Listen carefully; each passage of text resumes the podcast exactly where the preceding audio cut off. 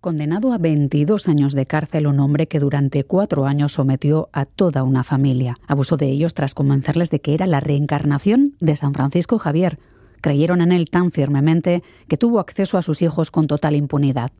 El acusado de 63 años llevó a cabo una de las agresiones sexuales durante uno de los dos viajes que realizaron a Navarra, y tal era la vinculación que decía tener con el santo que aseguraba que solo bebía vino azpilicueta por ser el segundo apellido del patrón navarro. Soy Miriam Duque, la encargada de abriros esta Gambara Negra, un podcast de crónica negra en el que hacemos que ciencia, especialistas y pruebas abren más que nosotros para recomponer la actualidad y tratar de entender la mente de quienes se escoran al lado oscuro. Si no fuera por la crudeza del relato que ofrece la sección séptima de la Audiencia Provincial de Sevilla, a lo largo de los 50 folios de sentencia, sería difícil tomárselo en serio. Pero esto, Lourdes Soria, ha sucedido de verdad. Por increíble que parezca, el caso es real y ya ha sido juzgado por la audiencia de Sevilla. Tras los hechos espeluznantes que relata la sentencia, cabe preguntarse cómo es posible que una pareja, un matrimonio, por muy abatido y en crisis que estuviera, consintiera tal grado de control, vejaciones y abusos contra ellos y sus dos hijos menores. Todo comienza en 2015. Esta pareja en cuestión, el técnico de laboratorio, ella dependienta en una joyería de un centro comercial, conoce de forma casual a otro matrimonio y su hija. Con la excusa de ayudar a los primeros que no pasaban por sus mejores momentos, la segunda familia comienza poco a poco a ganar la confianza de la primera hasta hacer de su vida un auténtico calvario sin que las víctimas ofrecieran resistencia alguna. Los ya condenados desarrollaron la estrategia denominada persuasión coercitiva hasta llegar a controlar a sus víctimas, aislarles de familiares, ocupar su casa, manejar su dinero, hacerles dormir en el suelo, golpear a los hijos menores de 13 y 11 años y lo que es peor, el hombre de 63 años agredir sexualmente de manera reiterada a la niña y todo haciéndose pasar por San Francisco Javier reencarnado. Las vejaciones a las que las víctimas eran sometidas eran continuas, muchas de ellas mediante ritos pseudo-religiosos. La sentencia judicial considera que el matrimonio tenía tan anulada su voluntad que no les impone ningún castigo por todas las humillaciones y todos los abusos que toleró contra sus hijos. La horripilante situación, producto de este lavado de cerebro que ejerció Francisco Javier, SM, solo compartía con el Santo Navarro el nombre, se prolongó hasta 2019, cuando la menor víctima de las agresiones sexuales, al acabar cuarto de la ESO, se fue a trabajar sola y sin dinero a Marbella con el beneficio plácito de la familia Parásito. Allí la persona que la contrató se percató de lo que había sufrido y contactó con unos familiares que se hicieron cargo de la menor y denunciaron los hechos. La audiencia ha condenado ahora a 22 años y medio de prisión al presunto santo y a su esposa a algo más de siete.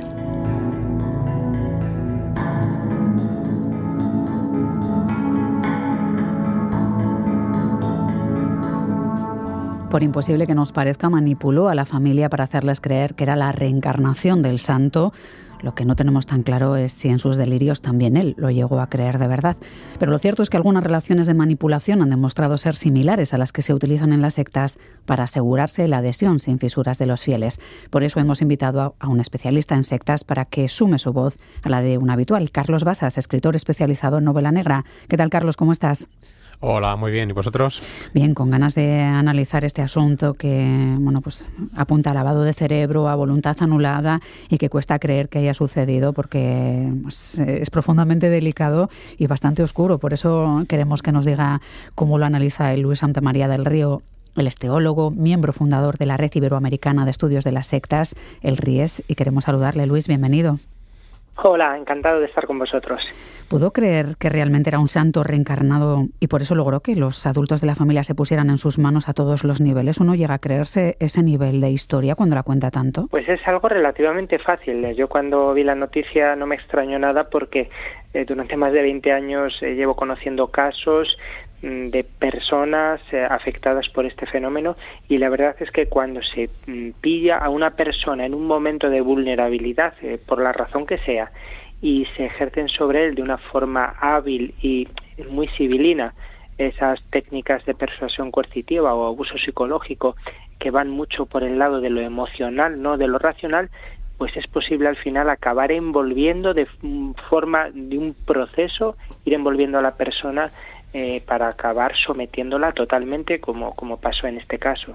O sea que estaríamos ante un caso de libro de lavado de cerebro probablemente, ¿no? Sí, efectivamente. Bueno, lavado de cerebro es ese término más popular y ese término que, que has utilizado antes, Miriam, de persuasión coercitiva sería el más adecuado, abuso psicológico en grupo. Algunos hablan de relación sectaria porque a veces ni siquiera nos encontramos con, con un grupo sectario como tal y a veces hasta hay casos de, de, gurús que, que a distancia manejan a gente sin tener un grupo mm, establecido realmente. Hmm.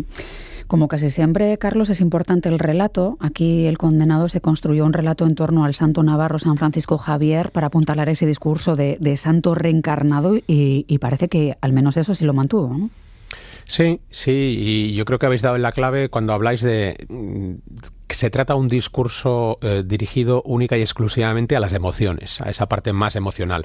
Y la forma de construir un relato para saber manipular esa parte emocional es distinta de si construyes un relato dirigido a la parte racional. ¿no? Eh, la gente se lleva las manos a la cabeza muchas veces cuando, cuando oyes este tipo de noticias y dices, pero ¿cómo la gente puede caer en esto? ¿no? A mí nunca me pasaría. Yo siempre les pongo el mismo ejemplo. Vivimos en la sociedad actual imbuidos, rodeados constantemente de eh, relatos y mensajes emocionales, cada vez más, lo cual es muy peligroso. Eh, por ejemplo, en el mundo de la política, hemos dejado de asistir al relato racional y estamos eh, absolutamente sumergidos, inmersos en el relato emocional. Es una cuestión de fe ya prácticamente. En lo deportivo exactamente igual, que la gente se ponga en, situación eh, y entienda que cualquiera de nosotros en ese momento de vulnerabilidad que citabais puede acabar cayendo víctima de uno de estos profesionales. Saben construir el relato correcto y dirigirse a la emoción precisa. Y estás absolutamente desarmado. Luis, eh, supongo que hay que tener ciertas dotes de persuasión o de manipulación y, un punto de ausencia de empatía, ¿no? Porque aquí en esta historia todo parecía empezar con un bautizo en Navarra en torno al año 2016. Poco a poco se van colando en la vida de las víctimas, tanto el acusado como su mujer, que también ha sido condenada. Y esa influencia progresiva va culminando en el punto en el que los acusados se instalan en la vivienda de las víctimas, les obligan a dormir en el suelo, en el sofá, llegan los malos tratos. Hay mucho de crueldad y ausencia de empatía, ¿no? Sí, está estudiado que los líderes sectarios, eh, por un lado, suelen ser personas con, con trastornos de la personalidad eh, trastorno mm, paranoide, uno de ellos, y trastorno narcisista, ¿no? De manera que, que, ellos se llegan a creer su propio, su propio discurso, su propia doctrina, se creen personas especiales, tienen ese delirio mesiánico, ¿no? Y, y por eso resultan tan convincentes para los demás, porque, porque cuando estás con ellos ves que no te están mintiendo realmente, están diciendo algo que subjetivamente, ¿no? Para ellos es real, es real y se lo creen. Y luego tenemos por otro lado otro, otra gran parte de, personas que tienen lo que ahora se llama el trastorno mm, eh, de la personalidad antisocial o psicópatas, que efectivamente son personas con muy poca empatía, que son capaces de entender racionalmente el sufrimiento que están generando en sus víctimas, pero que eso no les afecta em, en lo emocional ni en lo moral, podríamos decir. No tienen ningún remordimiento, ningún peso en la conciencia de, eso que están haciendo. ¿Por qué? Porque al final eh, lo que en estas personas pesa más es el, eh, el fenómeno de, del someter a otros, del tener poder. Y eso, y eso tiene un poder de atracción grandísimo para, para el ser mm. humano en general y para algunos en particular. Es verdad que mencionas eh, el poder, la sumisión, que suele ser algo que aparece siempre que se habla de, sectas o de relaciones de, corte sectario, porque suelen buscar sumisión, el dinero de las víctimas, que aquí también se cumple, aunque no tuvieran excesivamente. También los abusos sexuales eh, se repiten asiduamente, ¿no? Cuando hablamos de sectas, al menos por parte del líder. En la mayor parte de los casos, tanto lo económico, que lo económico pues es algo omnipresente, un control de la sexualidad de los adeptos, ¿no? Mm lo que debe o no debe hacer, eh, si es eh, por la vía de cortar toda relación sexual o por el contrario promoverla, pero siempre dirigido por el líder, el hacer y deshacer parejas, eh, pues tanto esto sexual que está presente en muchos casos como lo económico, que está presente en casi la inmensa mayoría, se trata realmente de medios para conseguir ese fin de de, salvar a la humanidad, de dar a conocer al mundo mi mensaje, de, sacar del, del, pozo negro de la vida a, los que a los que yo puedo con mi poder, es decir, eh, necesitan medios materiales y entonces ahí está el dinero de sus adeptos y necesitan someter a la persona entera. Y para someter a la persona entera, qué mejor que controlar ese núcleo más interno que es el de la afectividad y la sexualidad hasta que lo logran por completo, ¿no? Porque en este caso, por ejemplo, el abogado de las víctimas destacaba que la mayor complejidad del caso era convencer a los propios padres de lo que había pasado, ¿no? Porque parece ser que daban más credibilidad al falso santo que a su propia hija durante la declaración de los abusos que había sufrido. Que entiendo que estos son muchos meses, incluso años, de, estar forjando una idea en su cabeza, ¿no? Hasta que sean incapaces de ver la realidad más angustiosa, ¿no? Por evidente que parezca para el resto del mundo. Sí, ahí está ese ese mecanismo también de la disonancia cognitiva, ¿no? Que dicen los psicólogos.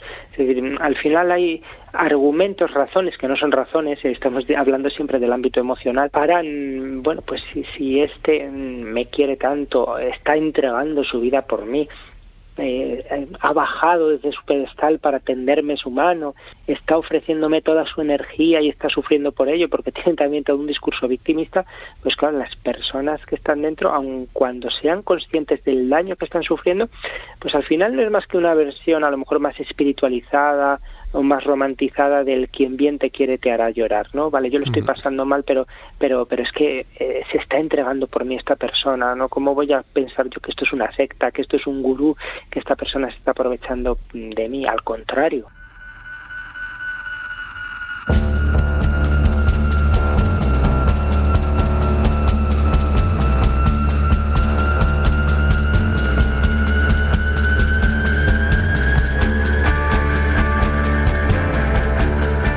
De 35 años, identificado como Philip F.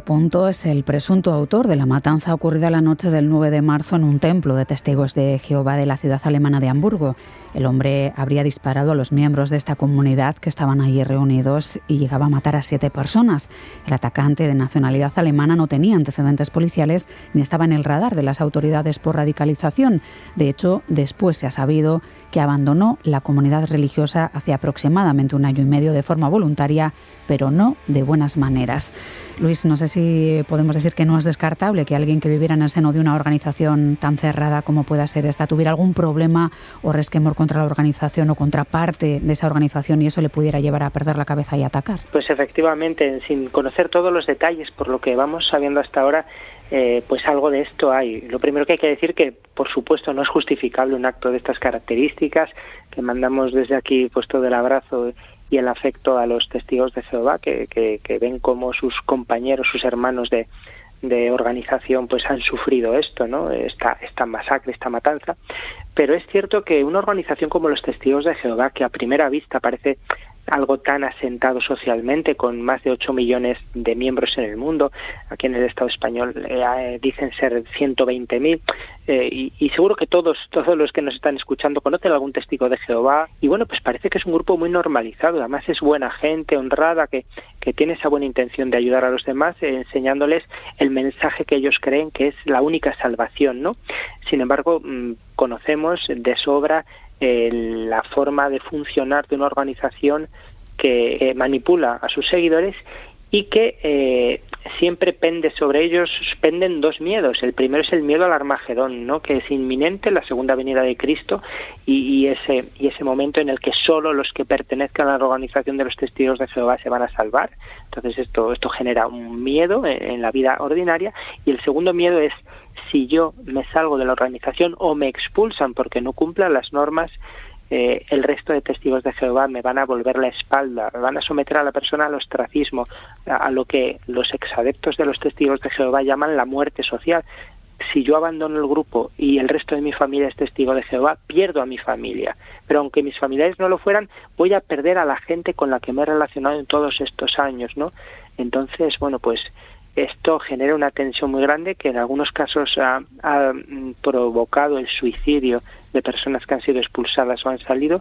Y ahora podría haber contribuido a que esta persona que según parece tenía problemas eh, problemas psiquiátricos importantes pues eh, pues se hiciera una mezcla en su cabeza en su corazón y, y saltara por ahí pues como vemos por desgracia con tanta frecuencia en en esos casos de los Estados Unidos, ¿no? del colegio, del hmm. instituto, los que han sido víctimas son personas que ya son víctimas de la organización, como lo fue él, y, bueno, y resultan asesinadas. Una desgracia, miremos por donde lo miremos. Eh, Luis, eh, está claro que uno puede no salir de una organización en la que está metido a su pesar o porque tiene miedo a esa muerte social o miedo al infierno, si es verdad que uno cree que solo se salvarán los que estén en la organización si llega ese Armagedón, pero puede haber más miedos a salir, puede sentirse amenazado, es difícil por otros motivos salir de una organización religiosa cerrada. Pues sí, sí, eh, porque junto a esto, pues está todo lo que supone la vida social de la persona que gira en torno a esto, ¿no? También ese, ese sistema de méritos que tienen dentro, por ejemplo, en los testigos de Jehová, ¿no? De, de ser más reconocidos cuantas más horas dedican a su, a su proselitismo por la calle, les predico, eh, pues estoy hablando en nombre de Dios, ¿no? Y esto también es una, un, soporte emocional fuerte, ¿no? Eh, de manera que si mm, hay problemas, uno va descubriendo, va teniendo, como dicen los testigos de Jehová, que se han salido la crisis de conciencia, porque uno va viendo las incoherencias, las mentiras, y se va haciendo una bola, pero muchas veces pues ese miedo a quedarme solo. Claro, y aparte uno me imagino reflexionará también eh, ¿Y si he dedicado mi vida a, algo que no tiene sentido? ¿no? Salirse es demostrarse a sí mismo que efectivamente probablemente has estado perdiendo los mejores años de tu vida en algo que, que no era real, ¿no? O que no era como te contaban, que supongo que eso es difícil también de asumir, Luis. Sí, sí, sí, genera un estrés postraumático terrible que necesita de ayuda, necesita de ayuda profesional, eh, porque ese trauma, luego el sentirse engañados y que los demás puedan mirarme como un tonto porque me he dejado engañar con estas cosas que ahora veo que, que, no tienen ni pies ni cabeza. También hay otro, algo que, que generan las sectas, que es que yo salgo pero me pesa, me pesa mucho el que yo he convencido a otros para entrar y están ahora dentro. Yo ahora sé que es un engaño, pero, pero soy culpable, soy culpable de, de la mentira que están viviendo ahora ellos y, y a lo mejor intento por todas maneras sacarlos y, no lo consigo. Entonces es un daño sobre otro eh, el haber estado años fuera de circulación de, de la sociedad, no, no, enterarme de las cosas, haber perdido oportunidades eh, académicas, laborales, eh, también afectivas, familiares, o sea, por todos lados es, es una suma de, de daños los que generan las sectas a sus adeptos. Bueno, habría que decir que hay siempre alguien que te escucha, ¿no? Algún lugar, una entidad, no sé si el RIES es precisamente la entidad que se encargaría de esto, pero seguramente derivarán hacia un lugar en el que nos den información, ¿no? En el caso de que necesitemos salir, queramos salir o no sepamos por dónde empezar a, buscar qué hacer con nuestra vida, ¿no? Sí, la RIES a la que yo pertenezco, Red Iberoamericana de Estudio de las Sectas, también existe el REDUNE en toda España y en otros lugares eh, como una federación ¿no? de profesionales, asociaciones, eh, también mm, exadeptos, víctimas que, que, han salido y quieren ayudar, familias de familias afectadas eh, y otros profesionales, psicólogos especializados desde hace años en este tema que están y estamos ahí para, para orientar. A veces eh, basta con un, un, escuchar, un escuchar y, y, que la persona se sienta entendida, comprendida, no que, se, que no se le mire con ojos eh, abiertos como platos ante ante lo que, lo que haya podido vivir esa escucha a veces dar unas pautas básicas y otras muchas veces pues es precisa esa ayuda terapéutica profesional de psicólogos que además conozcan bien los mecanismos de, de las sectas para poder eh, hacer esa ayuda personalizada que, que, requerirá de tiempo. A veces sí, desprogramar en cierta medida, ¿no? Sí, la manipulación de una secta puede hacerse en muy poco tiempo, pero luego el salir y recuperarse necesita tiempo, paciencia y, bueno, habrá cosas a lo mejor de las que uno no acabe de recuperarse del todo. Que dejemos de juzgar y que pensemos que todo el mundo tiene derecho a una segunda oportunidad.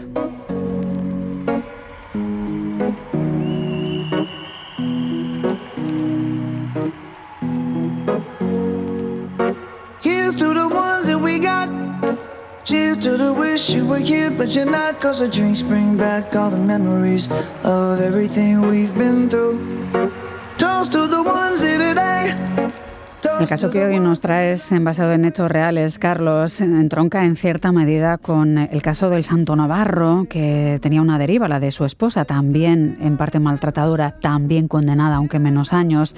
En el caso de Fourniret, eh, que hoy traes, prestamos atención también a la figura de Monique Olivier, ¿no? Es algo que ocurre entre 1987 y 2003, cuando Michel Fourniret se consolida como el asesino más infame de Francia. La esposa de Michel Fourniret, el guardabosques francés acusado en Bélgica de secuestrar menores y conducta inapropiada, acaba de acusarle de haber asesinado a nueve chicas jóvenes.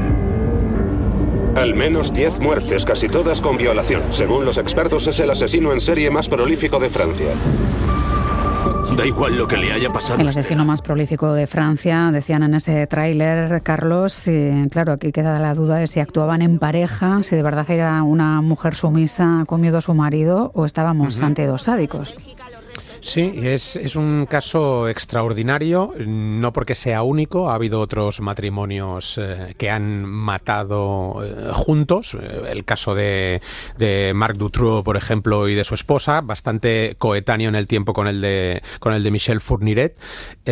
para que la gente se sitúe un poco, Michel Fourniret, pues escuchábamos que es considerado el mayor asesino en serie de, de la historia moderna de, de Francia. se le bautizó como el logro de las Ardenas y bueno, secuestró, que se sepa, eh, porque hay varios casos pendientes, secuestró, violó y asesinó a nueve niñas, bueno, entre niñas y, adolescentes, también a algún adulto, en ese periodo de tiempo, pero él antes ya era un violador en serie. Eh, de hecho, él conoce a su mujer, a Monique Olivier, estando en prisión, carteándose con ella. ¿Cuál es la clave de, este caso y cómo tenemos que enfrentarnos a ese personaje de la esposa de Fourniret, a esa Monique Olivier, que inicialmente cuando salta todo el escándalo, porque a él le detienen, eh, aparece como una mujer eh, absolutamente sometida, sumisa, eh, que dice, bueno, yo no sabía nada, yo no me di cuenta de nada, el malo, el monstruo, el ogro de las Ardenas es mi marido, yo no tengo culpa de nada. Sin embargo, hay una serie de detalles que se van descubriendo a lo largo de este documental que tenéis en, en Netflix, que son cinco episodios, que empiezan a desmontar esa, esa mm, figura de mujer sometida y sumisa de víctima también del logro de las Ardenas de su mujer. ¿no? Uno de los datos clave es que Michel Fourniret era un depredador sexual que ya había actuado antes, de hecho estaba en prisión precisamente por ese delito, pero jamás había matado. No es hasta que conoce a Monique Olivier y de hecho firma un pacto escrito que se conserva eh, carteándose con ella, que él empieza a matar a sus víctimas. De hecho, conforme avanza el documental y conforme vas escuchando a criminólogos, psiquiatras, eh, expertos eh, forenses que analizan la figura de esta mujer, nos vamos dando cuenta de que realmente quien lleva la voz cantante en esa serie de crímenes no era él, sino ella. Ella preparaba a las víctimas, ella se aseguraba de que fueran vírgenes, porque era la obsesión sexual de, de Michel Fourniret. Eh, de hecho, ella preparaba también sexualmente a su marido, porque era impotente en muchos casos, para que pudiera violar a esas víctimas. Y ella es la que tiene el coeficiente intelectual de 131 frente a un coeficiente intelectual clásico en muchos eh, psicópatas asesinos, relativamente normal o bajo. Eh, entonces te vas dando cuenta de que realmente eh, él sí es un ogro, él es un monstruo, pero ella es la cabeza pensante, ¿no? De hecho, los dos fueron condenados a cadena perpetua. Michel Fourniret ya murió en, ya murió en prisión, pero ella sigue encarcelada eh, pero el peligro al que nos enfrentamos ahora es que tiene una revisión de condena en pocos años y no sabemos cómo va, cómo actuará la justicia, ¿no? Pero desde un punto de vista de análisis del perfil eh, criminal, es una figura, eh, abro comillas, apasionante, cierro comillas, la, la de ella. Cómo logró engañar durante muchísimo tiempo, controlando el relato de que ella también había sido una víctima, ¿no? Sin embargo, las niñas nunca se hubieran subido a, la furgoneta Michel Fourniret estando él solo, eh, se subían porque iba con ella. Incluso ella usaba a su bebé recién nacido para atraer a esas niñas y preguntarles, por favor, mi bebé está enfermo, ¿me puedes llevar hasta una farmacia? Y hacía que su marido las cazara, las llevara a la parte de atrás de la furgoneta y ahí las maniatara y se las llevara para, para casa. ¿no? Es, un, es una historia que pone los pelos de punta hasta qué eh, extremo puede llevar eh, de oscuridad el, el alma humana. A veces la vida tiene estos extremos tan tremendos. Hoy los analizábamos con Carlos Basas y con nuestro invitado Luis Santamaría del Río, que entiendo que no sé si ha analizado en su vida casos tan extremos como estos últimos que mencionaba Carlos a partir del documental El caso Furnirat. Entiendo que no, ¿no? No, no, no, así de cerca no. Los que conozco son sí por la literatura y, estudios que se han hecho, pero, pero no he tenido, no he tenido casos tan, tan terribles. Mejor así, porque bastante oscura nos ha ido quedando la noche poco a poco. Luis Santa María del Río, miembro fundador de la Red Iberoamericana de Estudios de las Sectas, muchísimas gracias por ayudarnos a analizar este asunto, el caso de, del falso santo que abusaba de una familia y, eh, bueno, pues entender también las claves de la persuasión coercitiva. Un abrazo, Luis, muchísimas gracias. Un abrazo, gracias. He estado muy a gusto con vosotros. Gracias, nosotros también. Un abrazo también para ti, Carlos. Es que casco. Hasta luego. Agur.